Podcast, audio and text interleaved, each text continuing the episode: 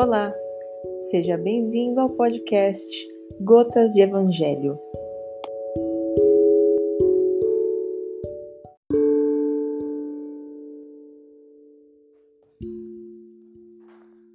Vamos dar continuidade ao trecho final do capítulo 11. O egoísmo. O egoísmo, esta chaga da humanidade, deve desaparecer da Terra cujo progresso moral retarda. Ao Espiritismo está reservada a tarefa de fazê-la subir na hierarquia dos mundos. O egoísmo é, pois, o objetivo para o qual todos os verdadeiros crentes devem dirigir suas armas, suas forças e sua coragem. Digo coragem porque é preciso mais coragem para vencer a si mesmo do que para vencer os outros.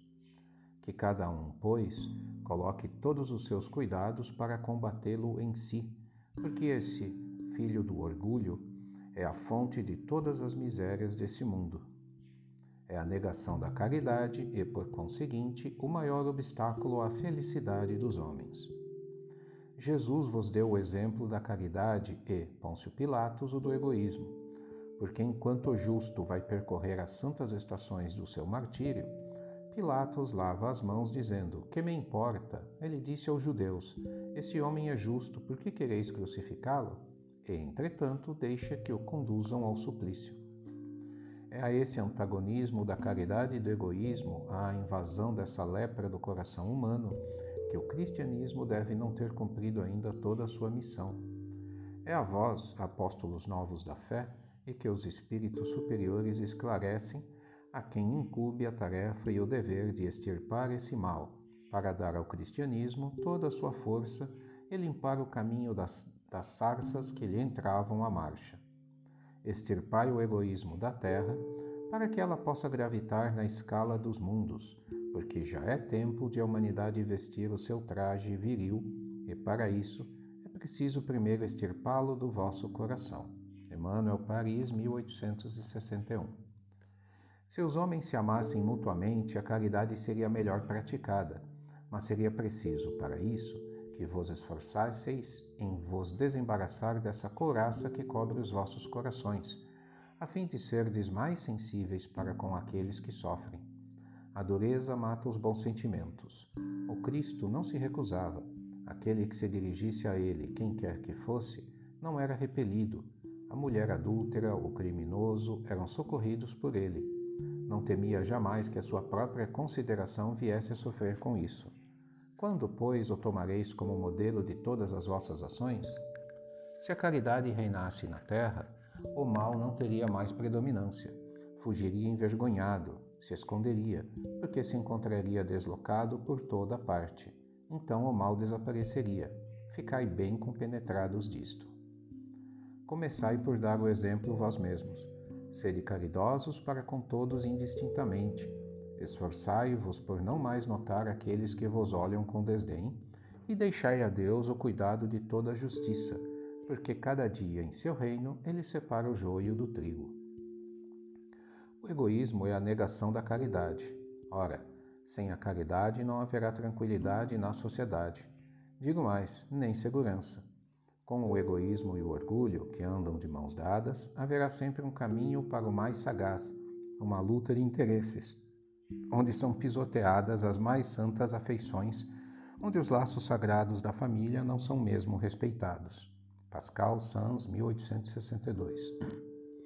A fé e a caridade. Eu vos disse ultimamente, meus caros filhos, que a caridade sem a fé não bastava para manter entre os homens uma ordem social capaz de torná-los felizes. Devia ter dito que a caridade é impossível sem a fé. Podereis encontrar, em verdade, impulsos generosos mesmo nas pessoas sem religião, mas essa caridade austera, que não se pratica senão pela abnegação, pelo sacrifício constante de todo interesse egoístico, não há senão a fé para inspirá-la, porque nada além dela nos faz levar com coragem e perseverança a cruz desta vida. Sim, meus filhos, é em vão que o homem, ávido de prazeres, se queira iludir sobre a sua destinação nesse mundo, sustentando que lhe é permitido não se ocupar senão da sua felicidade. Certamente, Deus nos criou para sermos felizes na eternidade.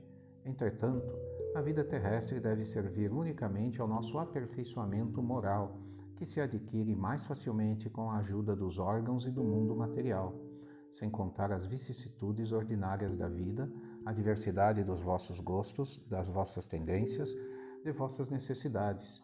É também um meio de vos aperfeiçoar em vos exercitando na caridade porque não é senão à força de concessões e de sacrifícios mútuos que podeis manter a harmonia entre elementos tão diversos.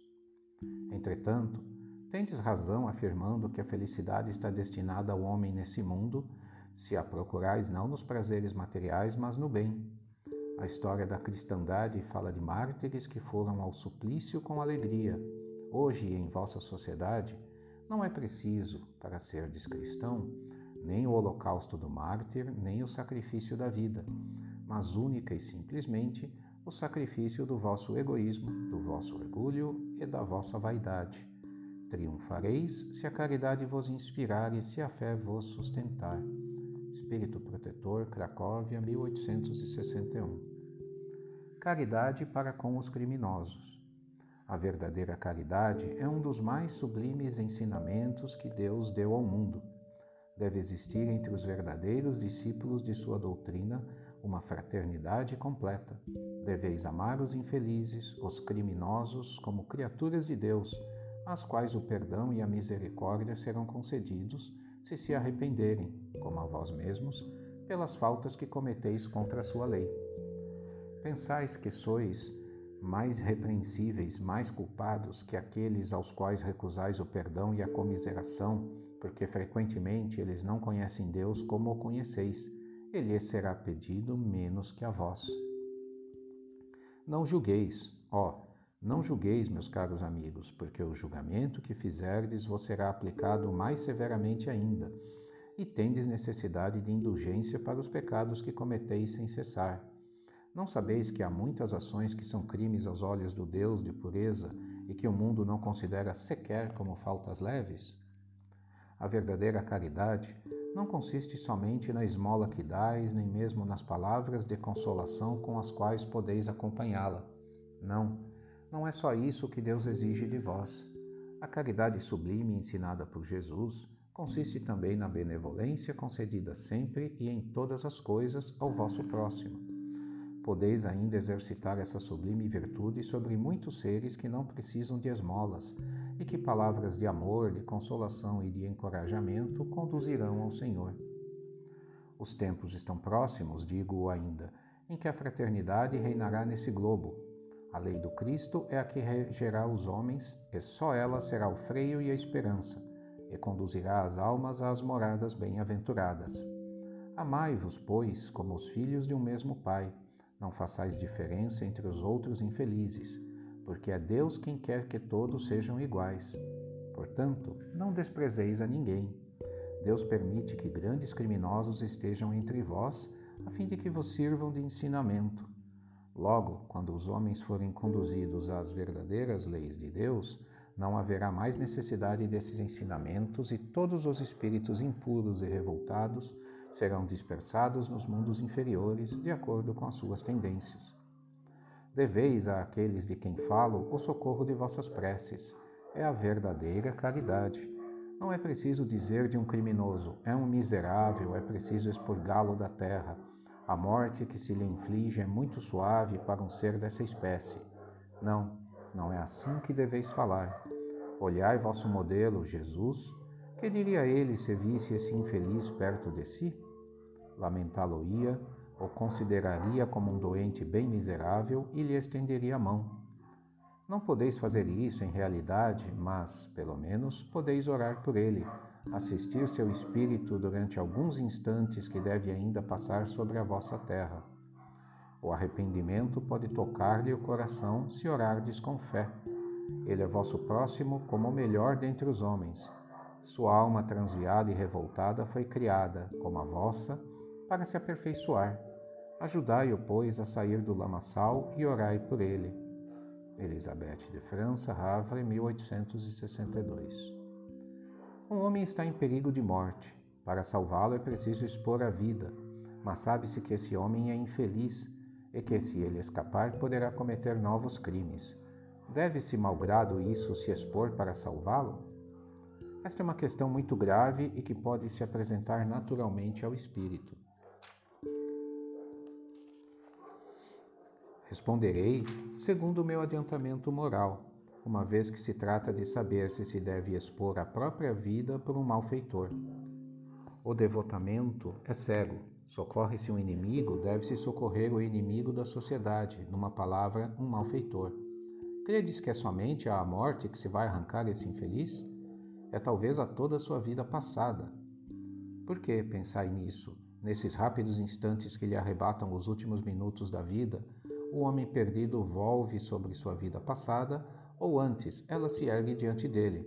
A morte, talvez, chegue muito cedo para ele. A reencarnação poderá ser terrível. Lançai-vos, pois, homens, vós a quem a ciência espírita esclareceu, lançai-vos, arrancai-o à sua condenação, e então, talvez, esse homem que morreria vos insultando se atirará em vossos braços. Todavia, não é preciso perguntar-vos se o fareis ou não mas ide em seu socorro, porque, salvando-o, obedeceis a esta voz do coração que vos diz: Pode salvá-lo, salva-o. Lamená, Paris, 1862. Com isso, concluímos a leitura do capítulo 11, capítulo onde passamos pela questão do amar ao próximo, de dar a César o que é de César, ou seja, cada um receber o que lhe é devido, o que está no caminho a lei do amor, lei do amor, a mais divina de todas, e hoje analisamos que devemos extirpar o egoísmo de nossos espíritos, de nossa mente, de nossos corações. O egoísmo, ele nubla a luz divina, ele ofusca, ele não permite que consigamos nossa evolução. Devemos praticar a fé e a caridade, a fé no Pai Maior, a fé no ensinamento, e a caridade, que pode ser manifestada de várias maneiras. Caridade não é simplesmente uma esmola, mas a caridade é doarmos nosso tempo, nossa palavra, nossas preces, para todos, sem exceção. Obviamente que nos focamos em doar para os mais próximos, mas tendo chance de nos doarmos mesmo para os inimigos, é um ensinamento muito importante que estaremos adquirindo para nós considerando que todos são irmãos de caminhada. Não nos é exigido conviver com ninguém que, nos, que não nos agrade, que nos fira, mas se tivermos oportunidade de ajudar o próximo, que o façamos. Esse é o grande ensinamento que devemos focar, que a caridade ela, não, ela deve ser indistinta, deve ter o destinatário de nossas preces, de nossa doação energética deve ser todo o planeta, sem exceção, todos os irmãos. E aí podemos até estender para os irmãos encarnados e desencarnados. Um pensamento positivo, uma prece. E temos fé que os nossos atos vão abrindo o nosso caminho, vão nos preparando para quando formos convidados a irmos para o outro lado, para o outro estágio que a nossa bagagem nesse momento de ida possa ser o mais suave possível, que tenhamos mais créditos do que débitos decorrentes de nossa evolução, de nosso dia a dia, de nosso aprendizado. Fiquemos com Deus, que possamos colocar em prática todos os ensinamentos que temos visto dentro dos nossos dias, dentro do nosso comportamento, dentro de nossa mente, dentro de nosso coração. Senhor, fazei-me instrumento de vossa paz. Onde houver ódio, que eu leve o amor, onde houver ofensa, que eu leve o perdão, onde houver discórdia, que eu leve a união, onde houver dúvida, que eu leve a fé, onde houver erro, que eu leve a verdade, onde houver desespero, que eu leve a esperança, onde houver tristeza, que eu leve a alegria, onde houver trevas, que eu leve a luz. Ó Mestre, fazei que eu procure mais consolar que ser consolado, compreender que ser compreendido, amar que ser amado. Pois é dando que se recebe, é perdoando que se é perdoado, é morrendo que se nasce para a vida eterna. Que assim seja, Pai Maior, graças a Deus.